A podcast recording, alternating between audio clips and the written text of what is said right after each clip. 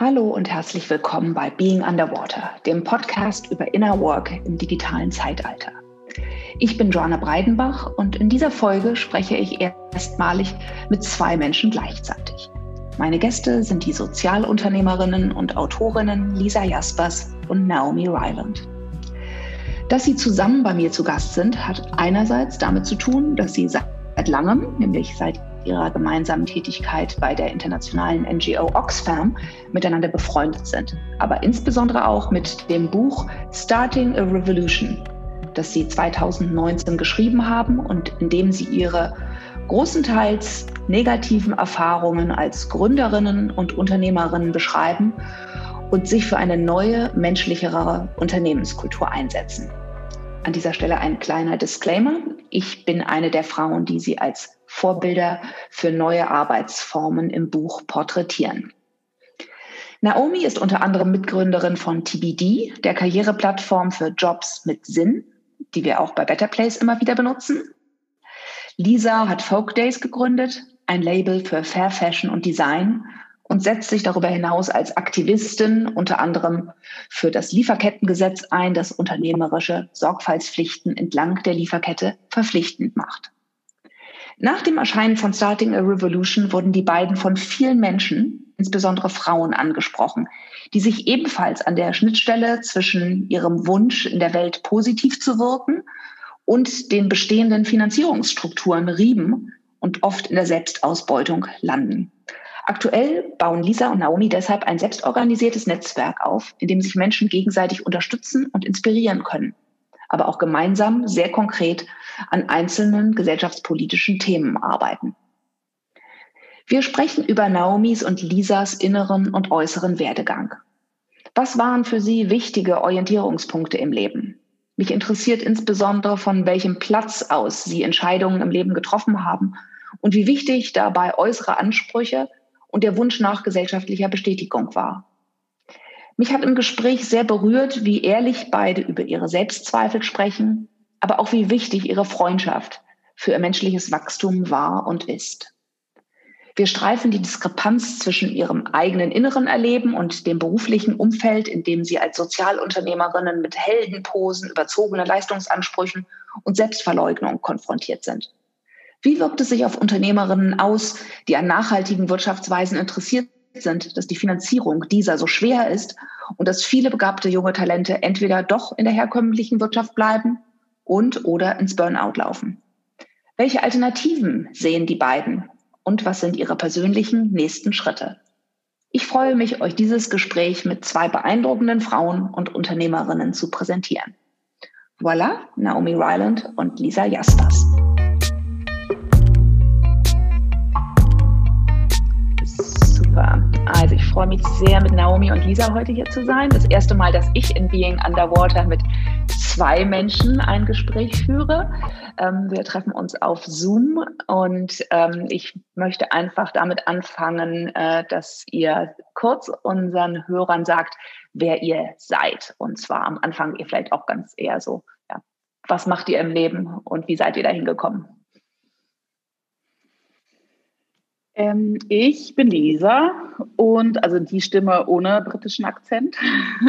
das heißt, äh, genau, ich äh, bin Sozialunternehmerin. Ich habe ein Fairtrade-Label gegründet ähm, vor sieben Jahren und äh, würde mich auch zusätzlich mittlerweile als Systempreneurin bezeichnen. Also sehe mich nicht mehr äh, ausschließlich in der Aufgabe der Unternehmerin im Sinne von das, was ich jetzt ähm, irgendwie bei Folk Days machen kann, so groß und erfolgreich wie möglich zu machen, sondern zu gucken, wie ich meine Kompetenzen so einsetzen kann, dass ich das System voranbringe. Und wenn ich von System spreche, meine ich in dem Zuge, ähm, hat es viel mit Konsum zu tun, mit Nachhaltigkeit, mit, ähm, mit Wertschöpfungsketten, mit einer Veränderung von Wertschöpfungsketten, ähm, mit Gerechtigkeit. Also das ist so ein bisschen das System, in dem ich mich bewege. Und genau, in dem Kontext, ähm, zwar ein bisschen eigentlich fast ein Seitenthema, aber eigentlich auch ein Herzthema von diesem Themenkomplex, ähm, sind Naomi und ich zusammengegangen und haben gemeinsam ein Buch geschrieben, äh, Starting a Revolution, was wir von Unternehmerinnen über die Zukunft der Arbeitswelt lernen können. Und äh, in dem Buch beschäftigen wir uns mit vielen Themen, die mich auch in meinem Unternehmerinnenalltag sehr beschäftigt haben. Und im Grunde geht es darum, wie können wir eine Wirtschaft anders aufbauen, die komplett anders funktioniert, die menschenzentriert ist und von der alle was haben. Toll, tolles, tolle Agenda, der ich mich sehr gerne anschließe. Ähm, vielen Dank. Ähm, Naomi. Ähm, ja, ich bin Naomi, also diejenige mit der britischen Akzent. ich ähm, bin seit 15 Jahren in Berlin, ähm, habe vor allem im sozialunternehmerischen und im NGO-Bereich gearbeitet. Dort haben Lisa und ich kennen, uns kennengelernt bei Oxfam vor zwölf Jahren jetzt oder so. Auf jeden Fall lange, lange her. Und seitdem sind wir auch ganz eng befreundet. Ähm, ich habe vor sieben Jahren TBD gegründet. Das ist eine Anlaufstelle für Menschen, die gerne mit Sinn arbeiten wollen, wo man sich Jobs, ähm, wo man Jobs finden kann, wo man sich informieren kann über alle Karrieremöglichkeiten, Weiterbildungsmöglichkeiten ähm, und sich auch vernetzen kann mit anderen Gleichgesinnten. Ähm, und das habe ich gemacht, weil ich damals das Gefühl hatte, es gibt, also wenn man, wenn man gerne ähm, ja, was Sinnvolles machen möchte, ähm, es ist ziemlich schwierig, da ähm, Opportunities zu finden, die richtigen Menschen zu finden, auch Fuß zu fassen in diesem Sektor. Ähm, und wir wollten das ähm, zugänglicher für mehr Menschen machen, weil wir ähm, gesehen haben, dass auch damals sehr viele Menschen mit Sinn arbeiten wollten. Und das ist natürlich heutzutage auch es wird immer mehr. Ähm, wir haben aber auch über die Zeit gemerkt, dass, dass, dass, dieses Sinnthema nicht das einzige Thema ist, ähm, um erfüllt im Job zu sein. Und arbeiten jetzt viel mehr auch ähm, rund um die Themen Belonging. Also wie kann man ähm, diese Sektor und seine Arbeit inklusiver gestalten ähm, und auch äh, Wellbeing. Also wie kann man ähm, so arbeiten, dass man gesund bleibt. Ähm, genau, und im Zuge dessen, ähm, wie Lisa schon ange, äh, also angesprochen hat, ähm, haben wir beide das Buch Starting Revolution geschrieben, auch weil wir selber ähm, die Erfahrung gemacht haben, dass es nicht so leicht ist, ähm, ein Unter Unternehmen zu gründen und ähm, bei sich zu bleiben und ähm, haben gedacht, eigentlich muss es anders gehen als das, was wir sozusagen in Büchern und Podcasts und sonst irgendwas gehört haben. Ähm, und haben sehr viele spannende Frauen dafür interviewt, unter anderem dich. und ähm, genau, wollen damit so ein bisschen wirklich eine Revolution starten und Menschen ermutigen, ähm, ja, die Sachen zu hinterfragen, die man so annimmt in der Businesswelt, was so normal ist und was okay ist. Ja, super. Darüber werden wir auch gleich noch mehr sprechen. Äh, mich würde jetzt noch mal interessieren, so beim mich beschäftigt ja immer sehr viel die Bewegung zwischen innen und außen. Ja, wie äh, ist eure subjektive Erfahrung des Lebens und wie drückt sich die dann auch im Außen in dem, was ihr macht, aus? Ja, wie direkt auch ist dieser Ausdruck oder wie groß ist vielleicht auch die Kluft zwischen dem, was ihr in eurem Inneren erlebt und dem, was äh, im Außen geschieht und auch selbst, was ihr macht. Und das ist ja auch dann wahrscheinlich der Teil, in dem wir, an dem wir kommen werden, wenn wir euch mit eurer Erfahrung der Startup-Welt äh, und der herrschenden Wirtschaftswelt beschäftigen. Aber so am Anfang nochmal die Frage, ähm, wie fühlt es sich denn an, äh, Lisa und Naomi zu sein? Und gibt es bestimmte innere Meilensteine, bestimmte innere Entwicklungsphasen, die ihr für euch bestimmen könnt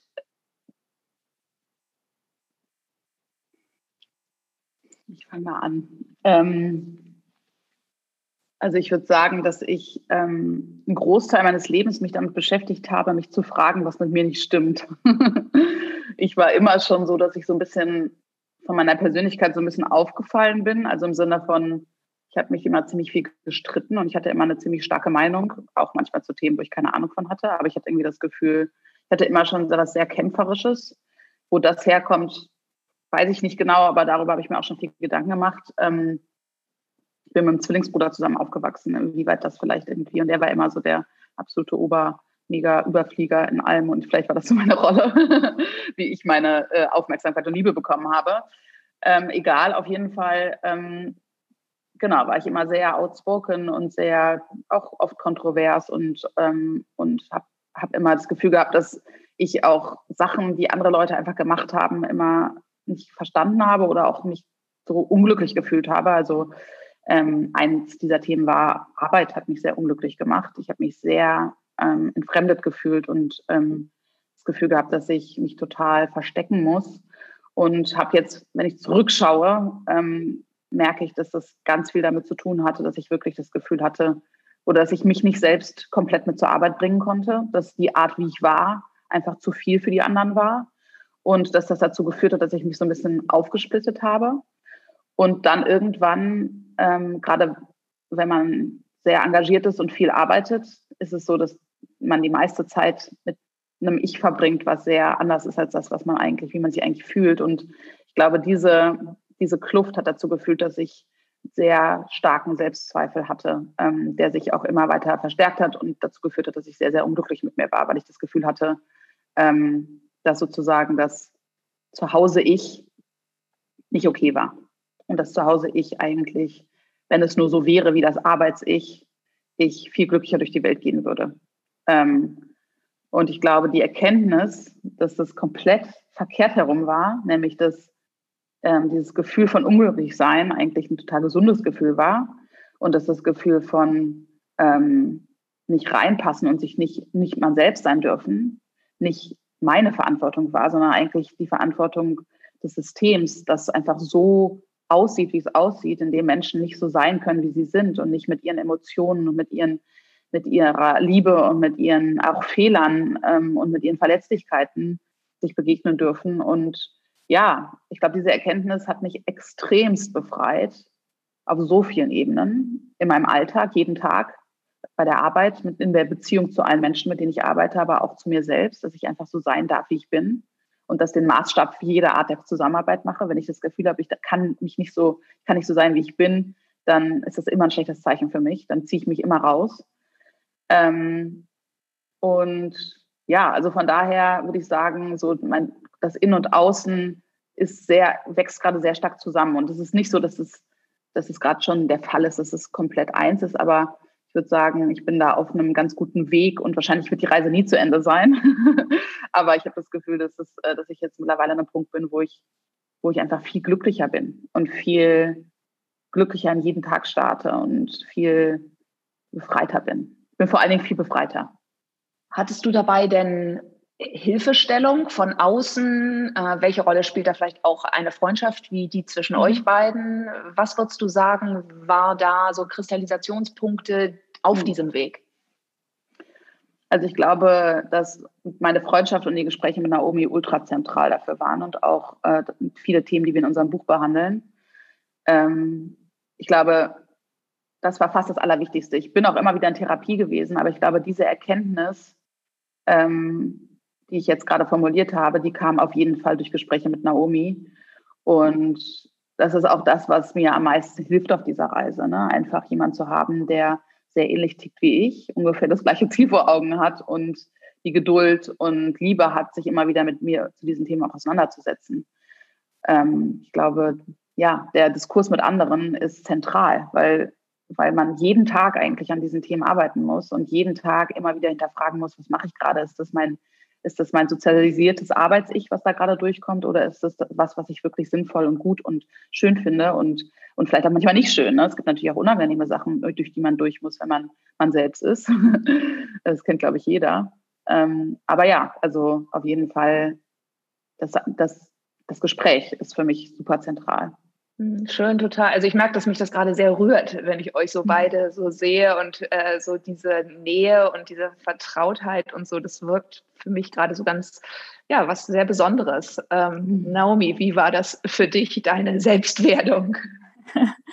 Ich bin auch ganz berührt. Ähm, auch weil ich das, also man nimmt es halt gar nicht wahr, andersrum. Ich nehme halt nur so wahr, wie sehr ich von Lisa bekomme und ähm, ich bin, glaube ich, in den letzten Jahren einfach zu einem ganz anderen Mensch, also geworden, aber so zu dem authentischeren Ich, ähm, vor allem durch Lise und den Austausch zwischen uns. Und ähm, manchmal hasse ich sie dafür, weil, weil, diese innere Arbeit wahnsinnig anstrengend ist. Ähm, aber ich weiß, ich weiß, was, also das Gute dran und ähm, ja, bin wahnsinnig dankbar dafür.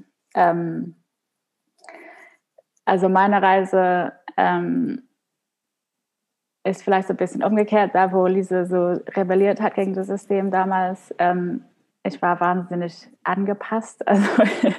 Also das System hat mich so liebend aufgenommen und ich habe das System liebend aufgenommen. Ich bin zur Privatschule gegangen ähm, und da war es halt so, wo es so akademische Leistung sehr wichtig war und ich ähm, ich konnte das einfach. Also ich konnte lernen, ähm, ich war strebsam, ähm, ich konnte Prüfungen gut, also so ne, bestehen und ähm, hatte kein Problem damit und habe dadurch viel Anerkennung und für mich so Sicherheit und Liebe irgendwie erfahren. Ähm, und ähm, ja, habe halt anfangs wollte ich dann ähm, eigentlich so in dem System weiterarbeiten, so als Banker oder Berater oder sowas, ähm, was ja relativ üblich war für den Laufbahn in England. Ähm, meine, ähm, mein Karriereweg war so ein bisschen ähm, hijacked durch ein Jahr, ein Auslandsjahr in Berlin ähm, und auch eine Erfahrung als Flüchtlingsmentorin. Ähm, beide Erfahrungen haben mein, meine Perspektive ziemlich eröffnet und ähm, also Berlin hat mir gezeigt, dass irgendwie das, das so diese Art von Karriere mit Anzug ähm, gar nicht so ein Ansehen haben muss oder, oder hat bei vielen Menschen.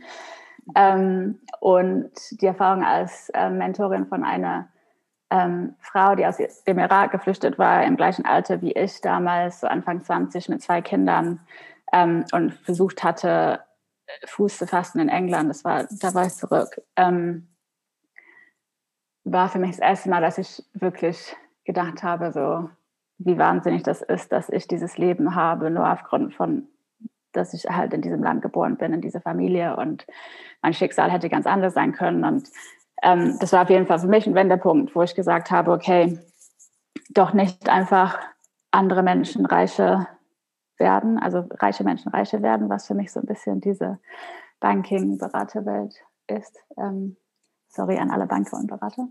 Ähm, sondern ähm, ja, andere Menschen helfen, die weniger Privilegien ähm, haben. Was ich aber jetzt sozusagen im Nachhinein, glaube ich, reflektiert habe, ist, dass in beiden Szenarien ich sehr von äußerer Validierung ähm, getrieben wurde, dass auf der einen Seite, also ursprünglich wäre es halt der Status von so einem Karriereweg, insbesondere als Frau, ähm, ähm, viel Geld zu verdienen und einen angesehenen Job zu haben, bei in diese, mit dieser Wahl eher was Soziales zu machen, was trotzdem irgendwie auch das Streben nach Anerkennung, also was Gutes zu tun. Ähm, und auch für andere Menschen. Ähm, und deswegen habe ich so ein bisschen in Kauf genommen, dass ich mich ein bisschen aufopfere, dass ich halt, ähm, ich habe nicht wirklich darüber nachgedacht, dass man im Job besonders glücklich sein soll oder dass es irgendwie ähm, ja krass erfüllend sein muss, sondern dass man es einfach macht. Insbesondere als als ich mein eigenes Unternehmen gestartet habe, dachte ich so, ähm, ja, es gehört halt einfach dazu, dass man sehr viel arbeitet, dass man ähm, lieber abends auf irgendwelchen Work-Events geht, als Zeit mit ähm, Freunden und Partnern zu verbringen. Und ähm, ja, habe mir einfach gar nicht die Frage gestellt, ob das, ob das nachhaltig ist oder ob das, ob das okay ist. Ähm, und habe eigentlich erst in den letzten Jahren, wenn ich ganz ehrlich bin, ähm, ja, ein Gespür für mich und meinen Körper und ja, mein inneres Leben irgendwie entdeckt und ähm, festgestellt, dass, dass ich einfach so nicht leben und arbeiten möchte. Aber das hat auch so ein bisschen so eine Unsicherheit geführt, weil ich dann irgendwie erstmal herausfinden musste, okay, wer bin ich oder was will ich, wenn ich halt nicht einfach ständig nach Validierung von anderen ähm, äh, strebe. Und ähm, ich würde sagen, ich bin irgendwie noch auf diese, diese Reise. Macht ihr irgendwie eine regelmäßige hm, kontemplative oder therapeutische Praxis oder gibt es irgendwie etwas in eurem Leben? Ich meine, Lisa, du hast kleine Kinder, ne? das ist vielleicht dann auch noch ein bisschen schwieriger, aber gibt es da etwas, was euch an Ritualen oder an, ja, irgendwie gibt es so ein Forschungsobjekt, was ihr systematisch macht? Oder ist da wirklich hauptsächlich das Gespräch auch zwischen euch beiden das der rote Faden der Selbsterforschung? Also ich habe, ich bin eigentlich, habe ich immer gedacht, zu ungeduldig für Podcasts. Ähm, ich muss ja immer vorspulen und dann kriege ich immer nichts mit. Und dann bin ich so, sind ja total überbewertet Podcasts, weil ich natürlich nichts mitkriege, weil ich die ganze Zeit vorspule. Ähm, aber ich habe jetzt, ähm, also ich habe erstmal angefangen seit Anfang Januar, weil ich letztes Jahr zweimal ganz schön krass an meine körperlichen Grenzen gekommen bin, mir jeden Tag eine Stunde einzuplanen, ähm, wo ich einfach chille. Also wo ich während der Arbeitszeit, weil ich habe ja zwei kleine Kinder, wie du gerade schon gesagt hast, das heißt morgens und abends bin ich voll im Beschlag, während der Arbeitszeit mir eine Stunde nehme und einfach das mache, wo ich Lust drauf habe. Das heißt, ähm, irgendwie auf die Couch, ich lese, ich schlafe manchmal oder ich höre manchmal auch Podcasts, vor allen Dingen halt Sachen, die mich zum Nachdenken bringen und die sich, die mich einfach voll berühren. Ähm, ich finde das ganz interessant. Ich habe gerade so ein bisschen das Gefühl, dass ich ganz spannend finde, die Challenges, die ich bei mir fühle und bei vielen anderen ähm, Frauen vor allen Dingen in meinem Umfeld. Ähm, ich habe das Gefühl, dass wir manchmal in die falsche Richtung gucken, um uns Ratschläge zu holen ähm, oder zumindest ähm, es manchmal Leute gibt, die aus ganz anderen Richtungen kommen und viel, viel weiter schon sind, weil sie vielleicht ein viel existenzielleres Problem hatten mit ähnlichen Themen. Und ich höre mir gerade einen Podcast an aus den USA von einer schwarzen äh, Queer-Aktivistin, die ähm, viel im Kontext von Black Lives Matter, aber auch davor schon viel gemacht hat. Und die interviewt wiederum viele Frauen, die auch Aktivistinnen sind. Und ein Mann, habe ich bisher auch gehört. Und da ziehe ich so unfassbar viel raus. Weil das halt, und das sind wirklich so, das ist dann die Stunde, dann, ich, also manchmal schaffe ich nur einen halben Podcast, weil ich die ganze Zeit immer zurückspule, anstatt vorzuspulen, um es mir nochmal anzuhören weil es mich einfach, weil es mir wichtig ist, jeden einzelnen Gedanken aufzusaugen. Und natürlich habe ich, ähm, gibt es auch Sachen, mit denen ich nicht so viel anfangen kann, aber es ist einfach so dieses, diese, die Selbstliebe zu finden. Ne? Also an der eigenen Selbstliebe zu arbeiten und dafür ein Ritual zu finden und das, das zu verstetigen. Also ich glaube, das ist der, für mich ist es der Schlüssel für alle meine Probleme. Wenn ich es schaffe, gut zu mir selbst zu sein, dann ist alles andere total lösbar. Und dann kann ich in jeder Situation, in jedem Konflikt, in jeder Herausforderung da sein und präsent sein und schaffe es trotzdem mir an den Stellen, wo ich ein bisschen Raum habe, mir meine Akkus auch wieder aufzuladen. Ähm, ich habe jetzt mittlerweile so ein bisschen, ich habe auch manchmal Schlaf, Schlafthemen, auch schon lange, also eigentlich immer schon, aber jetzt irgendwie auch natürlich, wenn Stress hochgeht, dann wiederum mehr.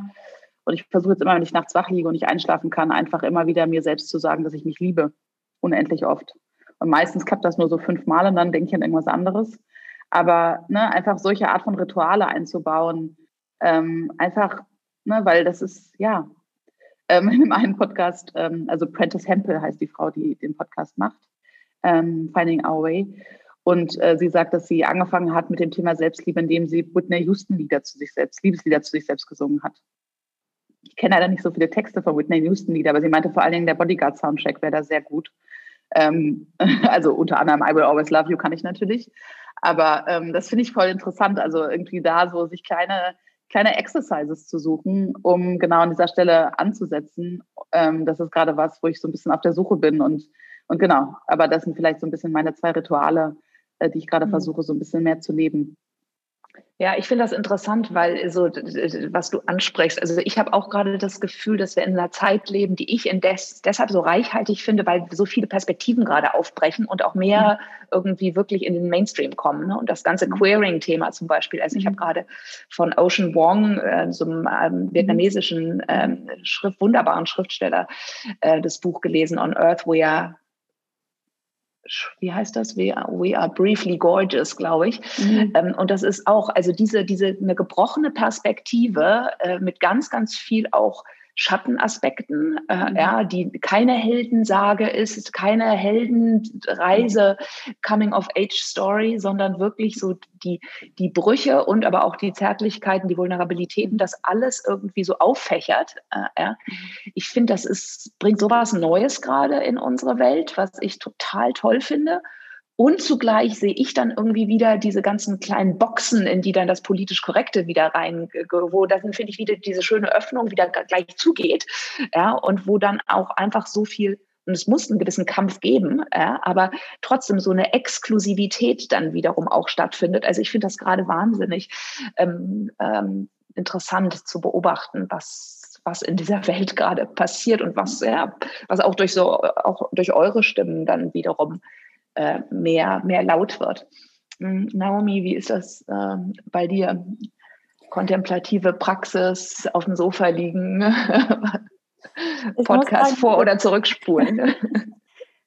Also ich höre ja auch den Podcast, was Lisa angesprochen hat, von Prentice Hempel und finde es auch wahnsinnig ähm, hilfreich. Ich würde sagen, es ist ein bisschen wie eine Coaching für mich, ähm, was für mich bisher so die ja die beste Praxis gewesen ist. Ich glaube, wahrscheinlich in ein paar Jahren oder zumindest hoffe ich, dass ich ein paar Jahren zurückblicke und habe schon irgendwie Meditation und alles andere ähm, geschafft. Ich, ich bin, glaube ich, immer noch ziemlich, also eher verkopft, also so ein bisschen, ähm, ich finde es schon schwierig, ähm, eher so körperliche therapeutische Maßnahmen ähm, zu machen. Ähm, ja, aber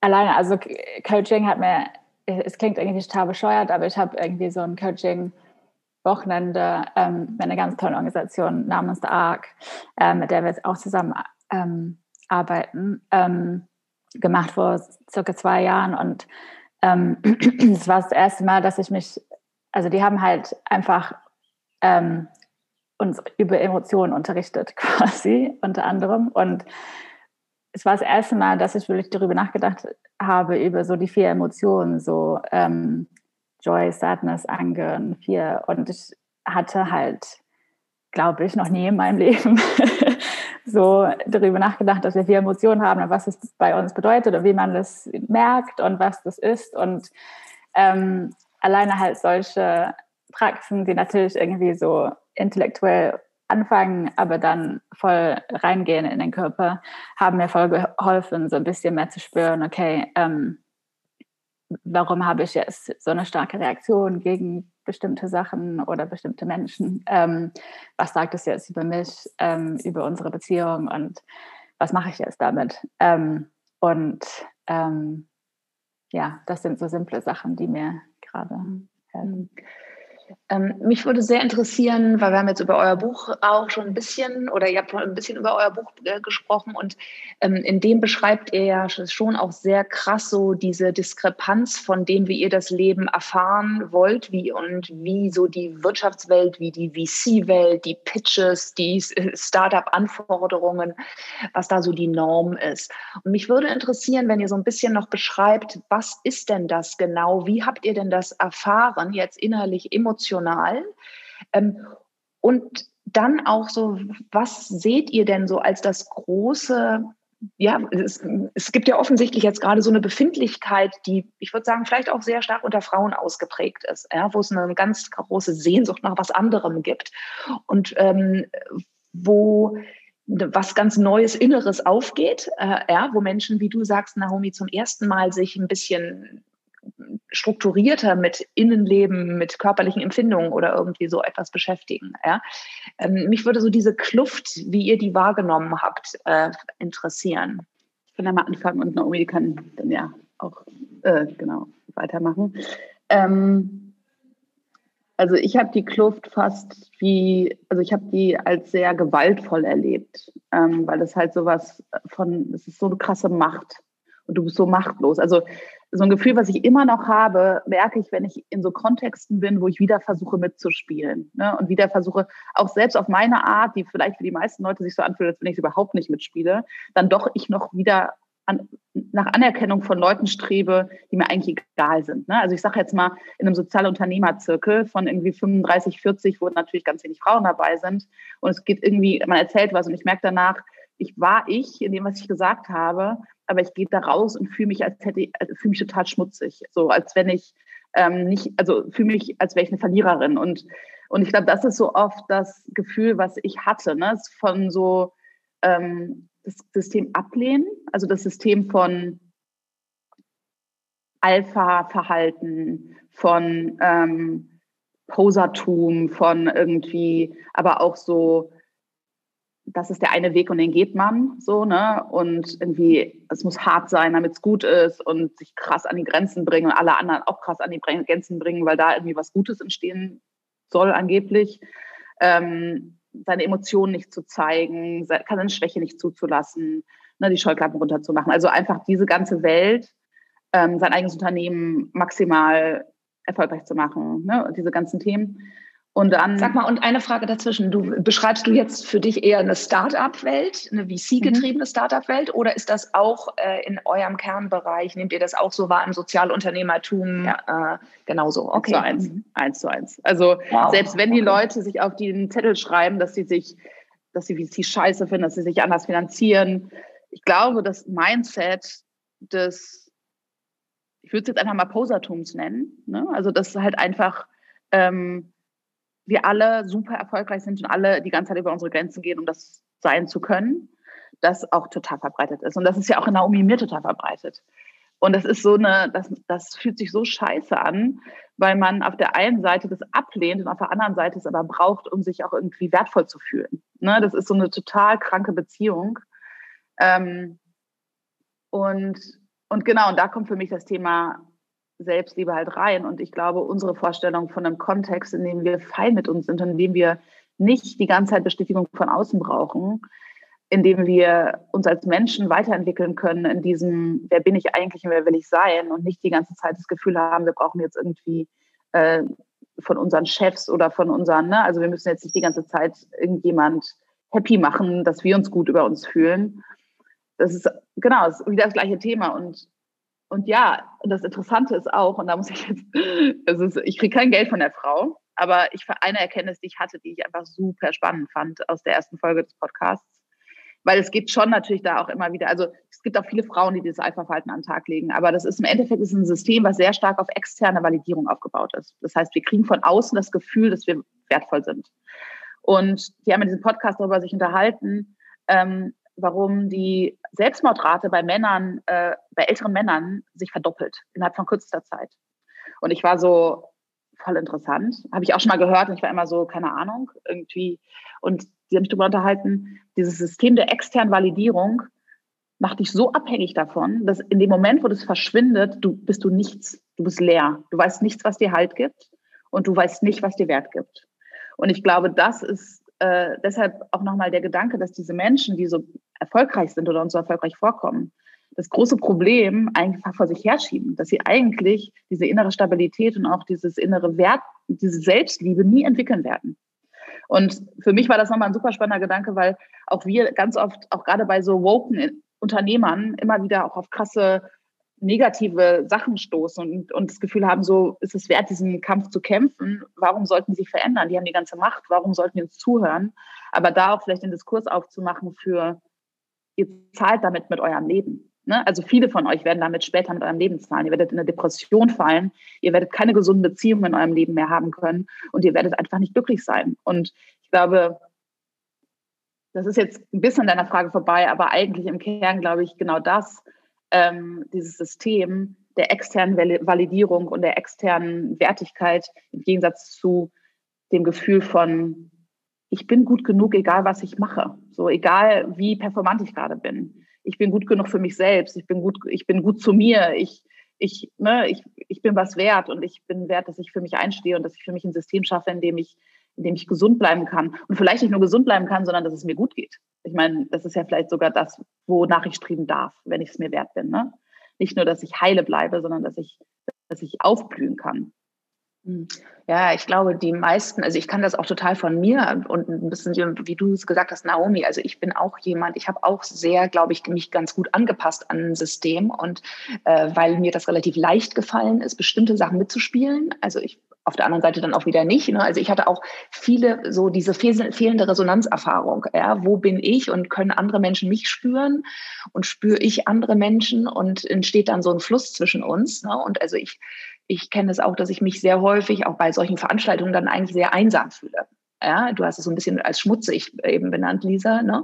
dass ich einfach dann wirklich manchmal, wahrscheinlich, wenn ich dem nachspüren würde und ich kann auch ganz gut über meine Gefühle einfach so wegrutschen, auch eine ziemliche Verzweiflung in mir habe, äh, ja, weil ich eben merke, dass ich da eigentlich, worum es mir jetzt gerade geht, irgendwie gar nicht gehört oder gesehen wurde oder nicht genährt worden bin. Äh, ja. und, äh, und dann ist es ja schon relativ leicht, wenn man ein bestimmtes begabt, bestimmtes Set an Begabungen hat, sich dann immer da so auch drin zu bewegen und immer wieder auch ein bisschen schon auch sich daran zu nähern auf eine bestimmte Art und Weise. Aber wahrscheinlich so was ganz Tiefes bleibt dann irgendwie einfach ja leer und und äh, und, und, äh, ja, und alleine. Ähm, Naomi. Ich glaube, ähm, ich glaube, dass es auch, ähm, also was, was mir passiert oder was uns passiert ist, ist, dass ähm, wir, um ehrlich zu sein, auch versucht haben, ne, mitzuspielen. Und es hat sich irgendwie, also konkret bei uns, wo es am stärksten ausgeprägt war in unserer Startup-Erfahrung, war die ähm, ähm, Funding-Runde, also wo wir halt sehr viele Investoren-Pitches hatten und so. Ähm, und wir fanden das ein bisschen alternativlos. Also wir, wir, dachten, wir mussten das irgendwie machen und ähm, haben deswegen so auf Ratschläge gehört, wie ähm, Lisa schon irgendwie so angesprochen hat, dass wir ähm, ne, keine Schwäche zeigen, vor allem darüber reden, wie wir unsere Konkurrenz zerschlagen und ähm, auf jeden Fall ähm, ja sogar halt so breite Schulter und tiefe Stimme und so. So Sachen. Und ähm, ja auch so an also so der erste Investor hat uns gesagt ich bin nicht interessiert aber sag einfach dem nächsten Investor dass ich ja gesagt habe dann habt ihr eine bessere Chance bei dem. Und das war der erste Meeting ich kam da raus und weiß noch dass ich dachte so okay so funktioniert das gut. Ein ähm, tönernes Kartenhaus. Ja. mhm, mhm. Aber ähm, es hat sich halt nicht, es hat sich halt nicht gut an, an, angefühlt und ähm, wir mussten oder ich musste mich halt krass verstellen ähm, in diese Position. Ähm, aber und als Frau hat man halt noch mal häufig irgendwie dann die Erfahrung, dass es dann trotzdem irgendwie nicht wirklich funktioniert, ne? dass man halt einfach Vorurteile ausgesetzt wird oder systemische Diskriminierung auf irgendeine Form. Das wissen wir ja alle, wenn, wenn man die Zahlen anguckt von den Frauen, die tatsächlich irgendwie Investments bekommen. Mm. Und deswegen glaube ich schon, dass wir, dass Frauen auch so ein bisschen den Vorteil haben, weil ich glaube, es gibt auch viele Männer, die halt sich nicht wohlfühlen mit dem System. Ähm, aber ähm, im Zweifel kommen sie halt trotzdem weiter. Und je weiter man kommt, desto schwieriger es ist, irgendwie das abzulehnen und sich davon zu distanzieren und ähm, sich für was anderes zu entscheiden. Und ähm, dieses ständige Gefühl, so abgestoßen zu sein ähm, vom System, ähm, gibt, glaube ich, also äh, äh, da ist ein großes Potenzial zumindest da, ähm, dass Frauen und andere, also Menschen mit Marginalisierungserfahrung, da ähm, ja ein sehr großes Veränderungspotenzial haben, ähm, weil man eben ja diesen kritischen Distanz im Zweifel behält. Ähm, und darauf setzen wir so ein bisschen, dass das freigesetzt werden kann. Was seht ihr denn für Alternativen? Also was sind denn jetzt gerade eure Strategien jetzt für euch persönlich, aber auch gesellschaftspolitisch? Also ich weiß, ihr baut ja gerade auch nach einer großen Resonanz zu eurem Buch so Netzwerke auf, äh, Frauennetzwerke rund um das Thema ähm, sinnvolle Arbeit, Gesellschaft verändern, äh, aber nicht in der Selbstausbeutung landen. Äh, so, was sind da eure Ideen gerade und wie geht es euch auch äh, damit, wenn ihr das macht? Also No, wir sind, glaube ich, beide gerade am Punkt, wo wir sagen, wir sind schon ganz schön erschöpft. Es hat natürlich auch viel mit der aktuellen Situation zu tun. Ähm, bei mir natürlich auch nochmal mit Corona und Kinder und so weiter. Und, aber auch so, ich meine, das ist schon ganz schön ein Marathon. Und ich glaube, ähm, ich habe das Gefühl, dass das Gefühl so stark ist, dass der äußere Druck so hoch ist, dass es Veränderungen geben muss. Also das ändert sich halt durch viele Dinge. Ne? Corona ist ein Faktor. Ne? Ungleichheiten werden größer, werden dramatischer, aber auch ähm, so Sachen wie Trump und Brexit und so. so. Der Sense of Urgency ist bei mir extrem gestiegen über die letzten Jahre und das Gefühl von, dass, dass ich eine Rolle darin spielen muss, dass sich die Sachen auch zum Positiven verändern. Und ich glaube, das ist so ein bisschen gerade auch die Situation, die, die, die mich an diesen Punkt dieser Erschöpfung bringt, weil ich das Gefühl habe, das ist gerade so ein Zeitfenster, das man nutzen muss irgendwie, weil, weil der Bedarf nach Veränderung so groß ist ähm, ich finde super, super, super wichtig, weil viele von den Frauen, mit denen ich mich gerade beschäftige, oder viele Themen, die sich mal wieder überschneiden, ist auch das Thema, also genau das anders arbeiten wollens, aber auch der finanziellen Absicherung. Ne? Also dass einfach sozusagen die finanzielle Selbstausbeutung extrem hoch ist bei uns allen. Gerade die Menschen, die sehr das Gefühl haben, sehr viel Purpose in ihrem Leben zu haben und sehr stark nach ihren eigenen, äh, nach ihrem eigenen Beat zu tanzen. Das sind die, die oft am meisten darunter leiden finanziell, weil sie natürlich das in einem System tun, was kaputt ist. Ne? Also die finanzielle Anerkennung für das, was wir tun, ist ja auch extrem gering. Wie oft ich Anfragen von irgendwelchen oder wie oft wir Anfragen von für irgendwelche Talks bekommen, teilweise auch von Leuten, die in großen Unternehmen arbeiten, die das halt noch nicht mal auf die Idee kommen, uns dafür zu bezahlen. Ne? Also ähm, so die Care-Arbeit, die wir da leisten und äh, wo die meisten Leute das Gefühl haben, das müssen wir umsonst tun, das ist einfach krass. Und das sehe ich halt bei vielen. Ne? Und gleichzeitig das Gefühl von, wie können wir es schaffen, ein System zu bauen, was in sich funktioniert und was unabhängig von diesem System ist, in dem wir weder das Geld noch die Macht haben als SozialunternehmerInnen, aber auch als Frauen. Ne? Ähm, und das ist was, was mich gerade sehr um, um, also wo ich sehr viel drüber nachdenke und wo ich auch schon so ein paar Ideen habe, aber keine Ahnung, ob das funktionieren wird. Aber ich glaube, wir müssen einfach gucken, wie wir uns finanziell unabhängig machen. Und ich glaube, ein wichtiger Punkt dabei ist auch immer zu schauen, was das für den eigenen Konsum bedeutet. Und ähm, ich kann aus meiner eigenen Erfahrung sagen, je glücklicher ich in meinem Leben war, desto weniger musste ich konsumieren im Sinne von, ne, musste ich mir Scheiß kaufen. Also natürlich so Basissachen sind, muss ich mir immer noch kaufen, aber desto weniger brauchte ich auch dieses Geld ausgeben, um mir selbst ein gutes Gefühl zu verschaffen, weil dieses gute Gefühl kriege ich jetzt aus ganz vielen anderen Ecken. Mir ist auch letztens aufgefallen, früher habe ich immer total, hatte ich immer voll Spaß daran, mich morgens anzuziehen irgendwie. Oder, ne, also Kleidung war für mich irgendwie schon was, was wichtig war und was mir irgendwie eine Identität gegeben hat. Das hat sich total verändert. Also es ist nicht so, dass ich mich nicht schön an, gerne manchmal schön anziehe und, und Freude an schönen Dingen habe, aber die Relevanz ist viel geringer geworden. Weil ich glaube, ich, ähm, ich, früher war das so mein Merkmal von Individualismus. Da konnte ich zeigen, wer ich bin. Da konnte ich irgendwie meine Nuancen von Kreativität zeigen. Und das brauche ich nicht mehr, weil ich das halt in vielen anderen Kontexten machen kann. Also auch an der Stelle zu sagen, so auch sehr kritisch mit Konsum umzugehen und zu gucken, ne? Wir wollen nicht das System, wie es jetzt ist, in einem abgeschlossenen Raum haben, wo wir ne, auf die gleiche Art konsumieren, sondern da auch wirklich sehr kritisch zu reflektieren und zu sagen, so, ähm, welche Funktion hat einfach Konsum und welche Funktion hat irgendwie seine Bedürfnisse decken und wo es da auch vielleicht, wo muss man da auch was adressieren. Aber ja, also ich glaube, das finanzielle Thema ist eins, was mich sehr, sehr, sehr ähm, beschäftigt, weil ich einfach auch sehe, dass es ähm, eins der Kernthemen ist, die gerade noch in der, in der Community fehlt. Also alle sind bereit, alle haben unfassbar viel Energie, alle haben Bock, in eine andere Richtung zu gehen, aber wir hängen an diesem an dieser Geldnabelschnur und oben sitzt halt, sitzen halt die falschen Leute, die da quasi das Geld in die Nabelschnur packen. Und die lassen uns immer wieder zu ihrem Beat tanzen. Und das ist was, was einfach uns zerreißt, was uns ungesund macht, was uns leiden lässt und was uns einfach auch an den falschen Stellen die Energie nimmt, die wir brauchen, um eine Revolution wirklich zu starten.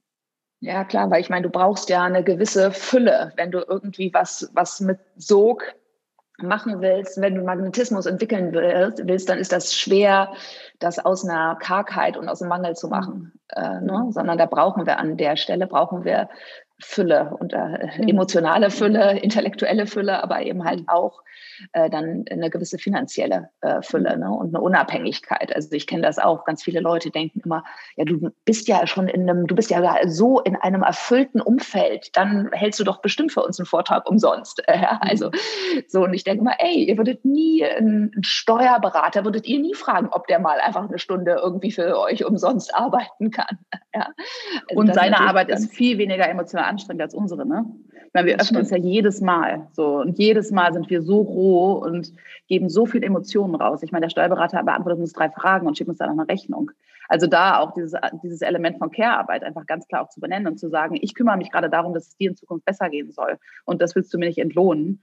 Also das ist, glaube ich, auch so ein Element, wo ich ganz stark merke, immer die Anfragen abends jetzt auch. Das ist immer ein Hobby für die Leute. Es ist nicht so Kerngeschäft. So, das ist jetzt nicht, das machen wir jetzt nicht im Business, sondern es ist, du rutscht so schnell in diese Care-Ecke und sobald es so einen Anschein kriegt, wirst du nicht mehr vergütet oder kaum vergütet oder so. Ne? Das ist echt abgefahren. Ja, ja, ja, ja. Und es ist natürlich auch eine wichtige Frage, wo machen wir diese Arbeit? Ne? Und bestimmt werden manche von uns versuchen, das System, das alte System, das alte Paradigma zu verändern und aus dem heraus dann zu transformieren. Und wir brauchen aber natürlich auch die Menschen, die parallel neue Strukturen aufbauen, die unberührt sind quasi äh, von dem Alten und wo nicht so viele Altlasten mit dabei sind. Und dass die Menschen, weil ich glaube, es gibt viel, viel mehr Menschen, die jetzt schon ähm, neue Lebensformen, regenerativere Lebensformen und sowas äh, sich danach sehnen, ja, aber die auch nicht selbst den Mut haben, sie selbst aufzubauen. Ja, äh, und die aber migrieren würden, sobald es die neue Struktur gibt, äh, ne, äh, dann gehen sie rüber. Und ich finde also auch für mich persönlich immer sehr interessant, wo bin ich? Bin ich eher in dem alten System, versuche das zu optimieren bzw. zu transformieren oder ähm, sage ich radikaler, nee, ich will ins Neue, ich will was Neues auf der grünen Visa aufbauen und dann stimmt das. Welche Menschen geben mir dann die finanziellen Ressourcen, mit wie viel Strings attached, äh, ne, aus welchen Gründen? Also das ist ja, ähm, ja alles, alles ziemlich verworren. Ja. Also wir versuchen beide, zumindest in der Theorie, darauf zu achten, wo wir einfach am meisten Energie schöpfen, so mit welcher Arbeit und was uns Energie ähm, entzieht und unsere Energie de dementsprechend da reinzustecken, wo wir auch wieder Energie bekommen. Ähm, und das finde ich schon schwierig. Also ich glaube, man braucht beides. Also ich glaube, manche Menschen oder man kann im System, am System arbeiten, aber ähm, es braucht auch parallele Strukturen, die aufgebaut werden müssen. Ähm, das sieht man gerade auch in der BIPOC-Community, dass viele sagen so, es bringt nichts, einfach da irgendwie zu betteln für irgendwas. Ähm, Im aktuellen System, wir bauen einfach so unsere eigenen Strukturen auf. Ähm, und ich finde halt mit diesem Thema Feminismus, ich habe noch nie so viel Hass und ähm, Ablehnung in meinem Leben erfahren, seitdem ich angefangen habe, über diese Themen öffentlich zu sprechen. Und eigentlich will ich viel mehr Liebe, also in meinem Leben. Und wir, also ich, ich, setze mich eigentlich dafür ein, dass, dass es viel mehr Liebe gibt und irgendwas aber zu machen, was sehr viel Hass ähm, erzeugt und wo einfach immer die lautesten diejenigen sind, die das ablehnen, auch aus einer Angst und einer Unsicherheit. Ähm, also ich weiß nicht, wie, wie Frauen oder andere Aktivisten das halt ähm, Tag ein, Tag aus machen, ähm, aber es zerrt auch krass an mich. Und ich glaube, das ist so ein bisschen das Problem in unserem aktuellen System, dass immer noch die Menschen, die am lautesten sind, ähm, ob das halt die Menschen, die kommentieren unter irgendwelchen Artikel oder auch im Unternehmen, ähm, die Kollegen, das sind halt häufig einfach die ähm, ja, Alpha-Menschen ähm, und häufig Alpha-Männer, die noch sehr fest an alten Systemen klammern. Ähm, und Hast du eine Strategie entwickelt? Also weißt du, also ich meine, also es ist ja eines, ne, ich kann nachvollziehen, dass wenn wir jemanden abstoßen und ablehnen und entwerten, dass das dann eine Gegenreaktion natürlich erzeugt. Äh, ich glaube, was ihr auch versucht, ist ja inklusiver daran zu gehen und schon auch den Menschen dahinter zu sehen und das auch schon mitzudenken. Ne? Du mhm. hast ja auch eben schon gesagt, irgendwie so, was das, das, was das dann mit denen macht. Und in dem Moment, macht das einen Unterschied in dem Moment, wo du das mit einbeziehst in deine Perspektive, in den Austausch mit jemandem, dass du schon auch siehst, von welchem Platz er, dann meistens wahrscheinlich er, aber vielleicht auch sie, ähm, aggressiv reagiert? Schon, also da ist Empathie irgendwie total wichtig. Ähm, ich würde, ich weiß gar nicht, ob wir bestimmte Menschen ablehnen oder ob das sozusagen die Wahrnehmung ist. Ich fand es halt total spannend jetzt bei dem Buch. Also ich glaube, wir haben, also wir haben halt eben nur Frauen interviewt, ähm, weil wir genau diese Perspektive reinbringen wollten, weil es halt total fehlt. Es gab halt, also wir haben festgestellt, in der Recherche, ähm, dass es nur fünf Business-Büchen in den Top 50 Bestseller gibt, die von Frauen geschrieben worden sind. Ähm, und das würde aber interpretiert, als würden wir sozusagen die männliche Perspektive abschreiben. Das ist aber gar nicht so, sondern wir wollen einfach die Perspektiven diversifizieren. Und, aber das wird halt häufig direkt als so Drohung oder Ablehnung oder, oder ja, fehlende Wertschätzung oder was auch immer ähm, ähm, abgeschrieben. Und dann kommen halt so diese krasse Reaktionen und ähm, da irgendwie so ja, so eine Kommunikation zu finden, wo, wo es auch, ja, wo Kommunikation überhaupt möglich ist, um ehrlich zu sein, ähm, das ist eine große Herausforderung, weil, ähm, wie wir ja alle wissen, sind wir ja alle so ein bisschen in unseren Bubbles ähm, noch und ähm, gehen auf andere nicht so häufig ein. Und gerade in Corona-Zeiten ist es gar nicht möglich teilweise. Suchst du denn noch diesen Austausch? Ist das was, was du sehr aktiv machst, Naomi? Oder, oder empfindest du da, dass du dich da auch ein bisschen zurückgezogen hast? Was ist deine Strategie, da jetzt so weiterzumachen? Ich würde sagen, um ehrlich zu sein, dass ich mich da ein bisschen zurückgezogen habe gerade. Ähm, ich musste einfach so auf meine Energiehaushalt gucken und habe halt gemerkt, wie sehr das Energie wegzieht. Ähm, und ich bin gerade dabei, irgendwie zu überlegen, okay, gibt es Strategien oder, äh, oder nicht? also wie kann ich das, also kann ich, schaffe ich das oder oder, ähm, oder nicht? Und das ist für mich noch ja, so eine große Frage. Mhm. Und wir überlegen auch gerade, ähm, weil wir haben das Gefühl, dass es eigentlich auch mehr geben müsste, wo Männer oder auch Frauen mit einem sehr, die sehr stark ähm, noch in einer patriarchalen Struktur hängen vom Kopf her, sich mit ihrem eigenen Biases auch selbst beschäftigen können. Also was uns total fehlt, also im Moment ist das unsere Aufgabe und das ist super, super undankbar, weil du adressierst was und merkst, dass du auf, Abs ne, dass du auf die Emotion stößt. Von daher sind wir gerade auch schon ein bisschen daran, also wir arbeiten gerade schon ein bisschen daran, da vielleicht irgendwie entweder ein Workshop-Format oder wirklich auch nochmal in Richtung Buch zu denken.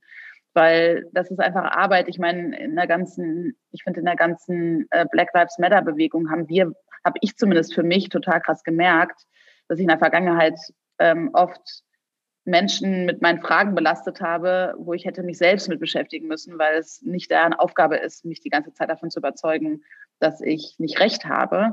Und ich glaube, so ein ähnliches Gefühl habe ich jetzt vielleicht auch manchmal in unserem Diskurs, dass wir immer wieder in diese sehr anstrengende Rolle gezwängt werden, uns rechtfertigen zu müssen dafür, warum wir denken, unser Weg der bessere ist. Ähm, und gleichzeitig aber das Gefühl zu haben, dass wir sagen so, ey, dann halt nicht, ne? dann bleib halt in deinem Gefängnis. Wir wollen dir eine Handreichung geben, aber wir wollen dich nicht äh, dazu zwingen. Und da vielleicht auch zu sagen, wie kann man niedrigschwellig ein Angebot schaffen, ähm, dass Leute sich mit diesen Biases auch reflektieren können, weil im Endeffekt reden wir da auch sehr stark über ein patriarchales System, was wir in Frage stellen. Und auch nochmal wieder auch rückschließend auf diese Statistik und auf dieses, natürlich sind Menschen, die sich komplett auf die externe Validierung verlassen, total im Kern erschüttert, wenn an ihnen angedroht wird, diese externe Validierung zu entziehen. Ne? Das heißt, auch Leute, wo wir echt erstaunt sind, die so sehr etablierte Sozialunternehmer oder was auch immer sind und die dann halt total emotional reagieren, wo wir echt im Moment, erst Moment so denken, so, oh Gott, ne, was ist denn da los? Und dann, aber ich glaube, wenn man dann realisiert, ah, okay, ne, die haben richtig, die kämpfen gerade um ihr Lebenswerk, ne? Weil die das Gefühl haben, wenn wir sie nicht, wenn wir sie nicht anhimmeln, dann wissen sie nicht, wofür sie das Ganze machen. Also das ist jetzt ein bisschen zugespitzt natürlich. Aber ähm, ich glaube, das hat, gibt mir zumindest auch nochmal einen Zugang zu einer anderen, also das macht mich ein bisschen empathischer. Ich glaube, zwischendurch war ich auch wirklich so, ähnlich wie Naomi es beschreibt, habe ich komplett ausgecheckt und war so, ich kann mich damit einfach nicht befassen. Das ist einfach auch zu schmerzhaft, ne? Und zu übergriffig auch oft.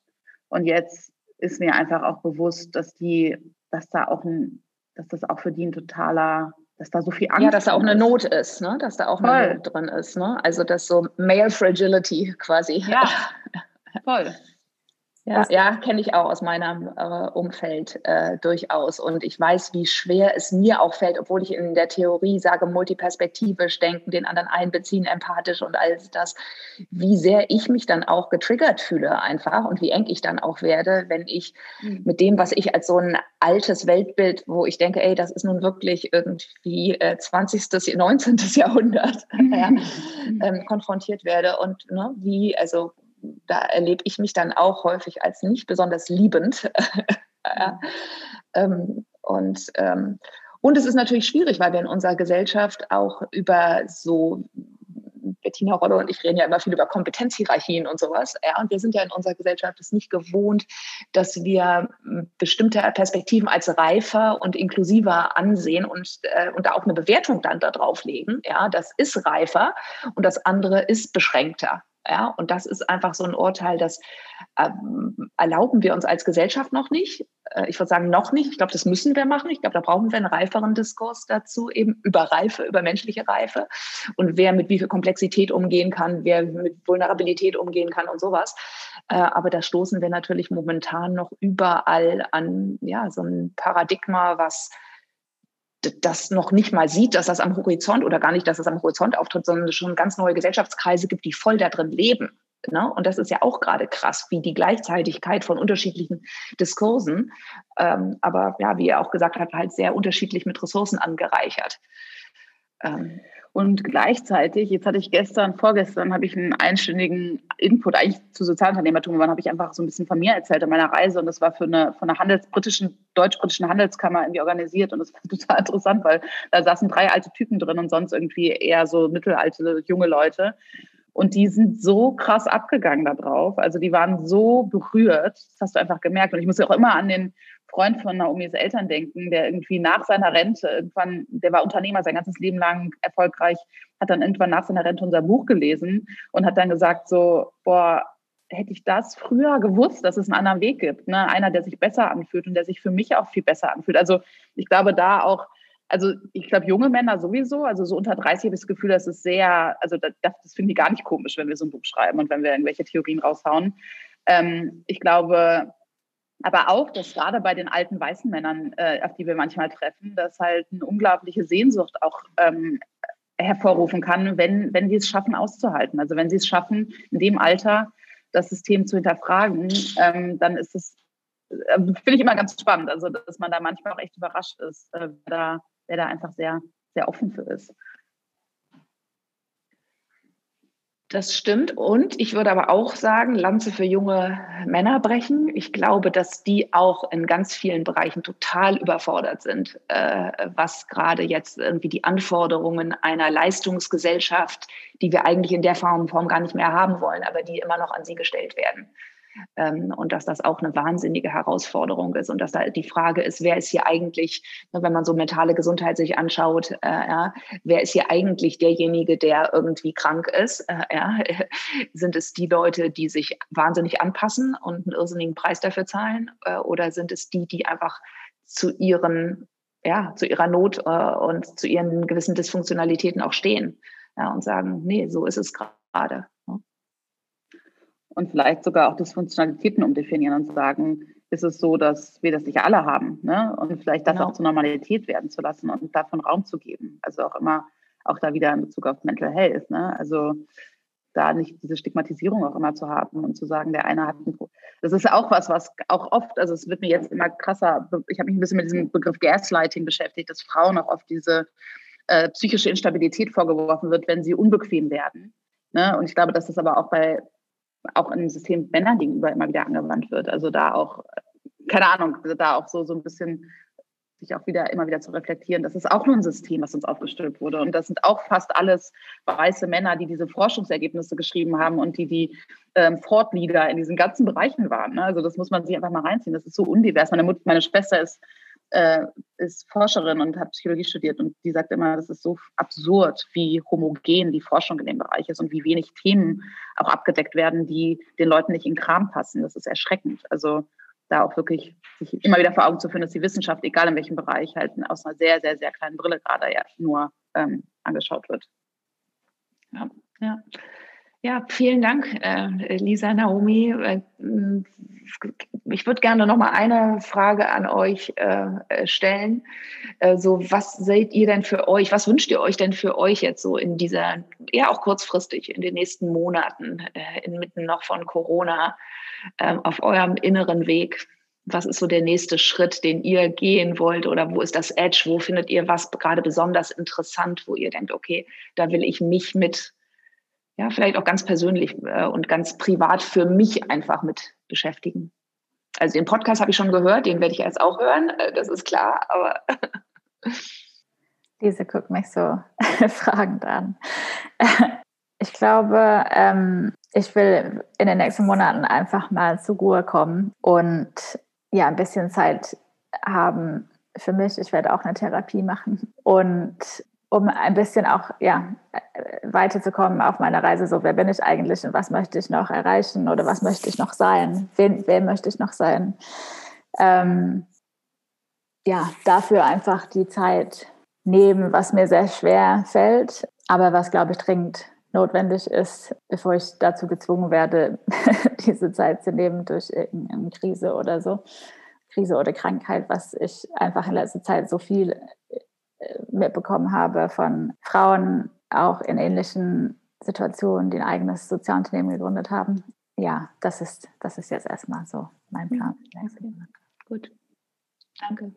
Ich glaube, bei mir gehen viele Themen in eine ähnliche Richtung. Ähm, bei mir geht es auch darum, einfach wirklich so dieses, diesen Weg, auf dem ich gerade bin, ein bisschen mehr Gefühl körperlich, aber auch Liebe für mich selbst zu entwickeln, zu vertiefen und irgendwie da auch mich immer wieder zu auszutauschen und zu gucken, wie ich da weiterkomme.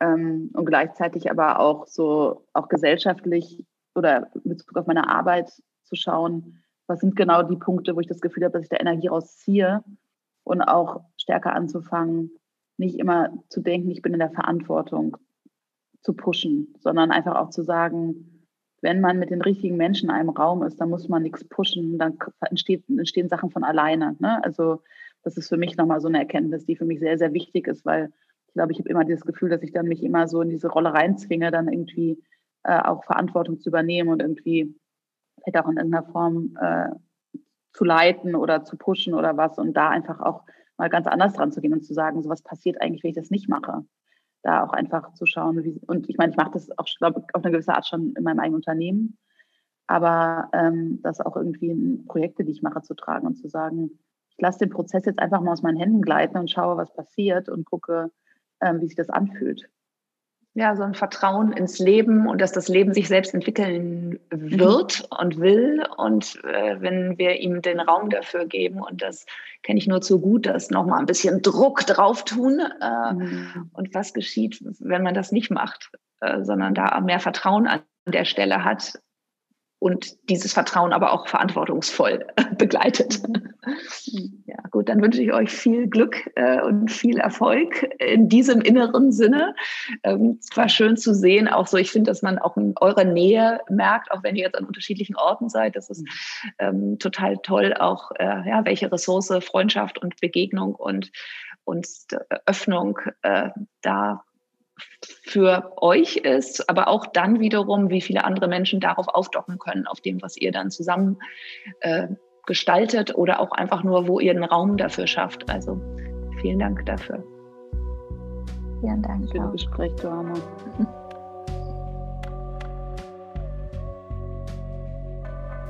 Being Underwater ist eine Produktion von Johanna Breidenbach und Sienna Powers. Die Musik stammt von Angus Sewell McCann und Vincent Augustus. Wenn dir Being Underwater gefällt, freuen wir uns, wenn du den Podcast abonnierst, bewertest und kommentierst. Das hilft uns dabei, ihn zu verbreiten und bekannter zu machen.